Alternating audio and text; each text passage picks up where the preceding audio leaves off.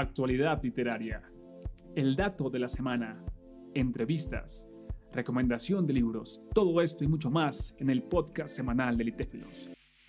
Hola, hola, personas que están cada semana esperando podcast nuevo, que están ahí a la expectativa de quién será el invitado o la invitada, en este caso, que nos permitirá adentrarnos en su viaje en la escritura, literatura. Y bueno, esta noche no estoy solo, por supuesto, nos acompaña Luisa María Espinosa. Luisa, ¿cómo estás? Hola, muy bien, gracias. Muy feliz de poder estar acompañándolos en el podcast. Ay, qué bueno. También yo estoy contento de que estés aquí a contarnos un poco de, tu vida. En primer lugar, ¿desde qué lugar del mundo te conectas, Luisa? Eh, me conecto desde Colombia, desde Bogotá, Colombia. Bueno, saludo a todas las personas que están en Bogotá con ese frío a veces que, que pega duro, ¿verdad? Sí, anda fuerte el clima estos días, es un poco complicado.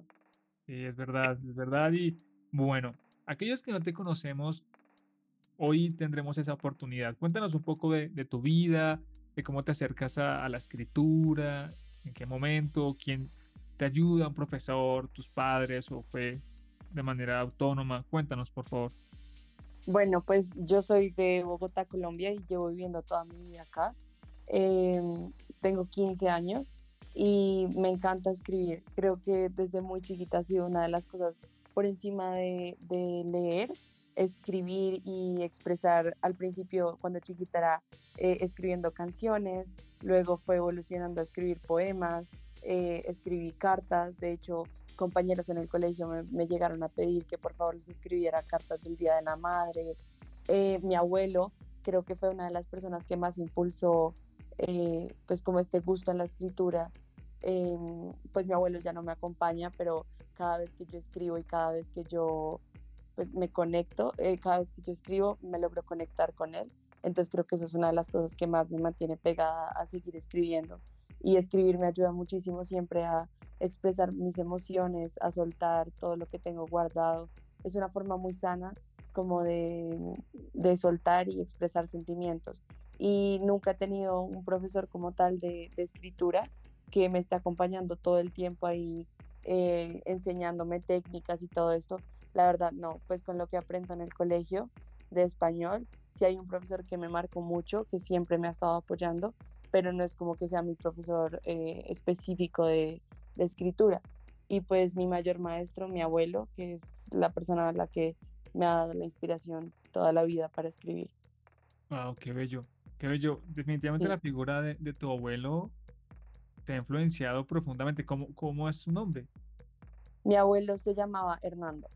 Hernando, bueno, pues mira que esa semilla que, dejó tu abuelo ha germinado y mira que, está dando frutos. Qué, qué bonito cuando se genera ese vínculo, a veces puede ser el abuelo, pueden ser los padres, bueno, pero en este caso celebro ese, ese vínculo precioso que en este momento muchos están disfrutando, eh, que no es mi caso porque, bueno, los abuelos no están con vida, así que qué bueno que tú tuviste esa posibilidad, en mi caso no fue así, ya estaba en otro momento, pero bueno, puntualmente el poema. ¿Qué ocurre con ese poema? ¿Cómo lo escribes? Puntualmente para la convocatoria, ya lo venías trabajando. Cuéntanos, por favor. Este, este poema, bueno, pues para dar un poco de contexto, yo desde hace algunos años empecé a adentrarme en todo el mundo de lo que es el feminismo, de lo que es entender como la igualdad de género, eh, como las mujeres no somos menos que los hombres, empecé a entender muchas cosas que me indignaban sobre cosas que le ocurrían a mujeres, el hecho de que mujeres murieran por, por el hecho de haber nacido eh, mujer, eso me indignaba, eh, saber que muchas de nosotras recibíamos piropos que, que nadie había pedido, eh, ver cómo los hombres juzgaban nuestros, y lo siguen haciendo, nuestros cuerpos como si fueran de ellos. Eh, todo esto me, empezó a generar mucha indignación, entonces me empecé a entrar en todo el tema del feminismo, a estudiar mucho, a leer mucho sobre el tema, me encanta. Y viene el 25 de noviembre, que es el día de la eliminación de la violencia contra la mujer del 2022. Em, y este día em, decido yo empezar a escribir. Me acuerdo que estaba escuchando una canción feminista y empiezo yo a escribir este poema. Simplemente me empieza a salir y a salir. Yo me acuerdo ese día lloré escribiendo el poema incluso.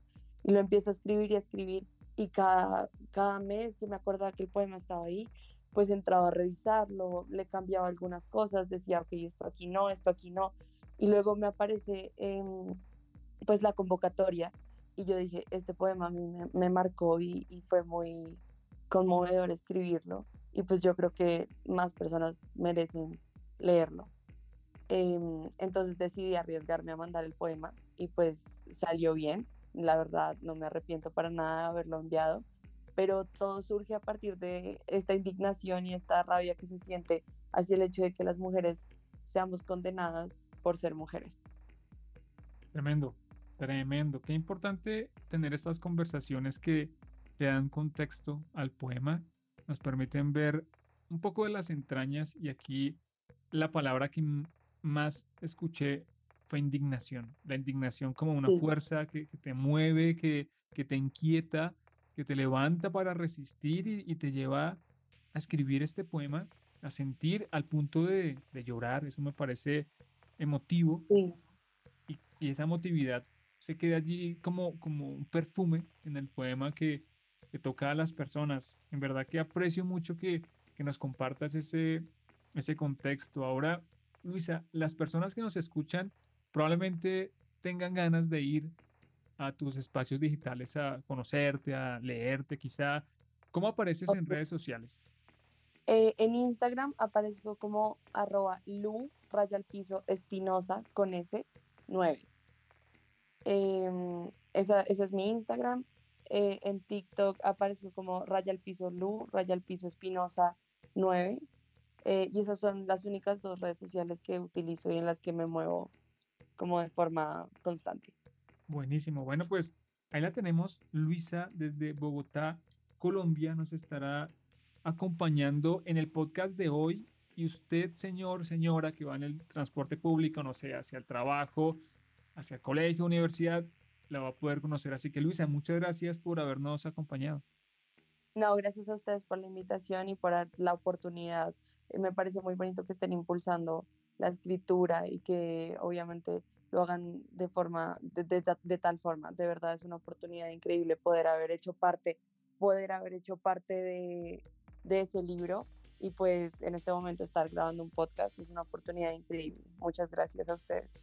Es con mucho gusto, Luisa mucho trabajo, determinación, disciplina, amor, excelencia y gracias a ti también por estar aquí. Nos estaremos encontrando en otros espacios, Luisa. Chao. Muchas gracias, hasta luego. Chao, chao.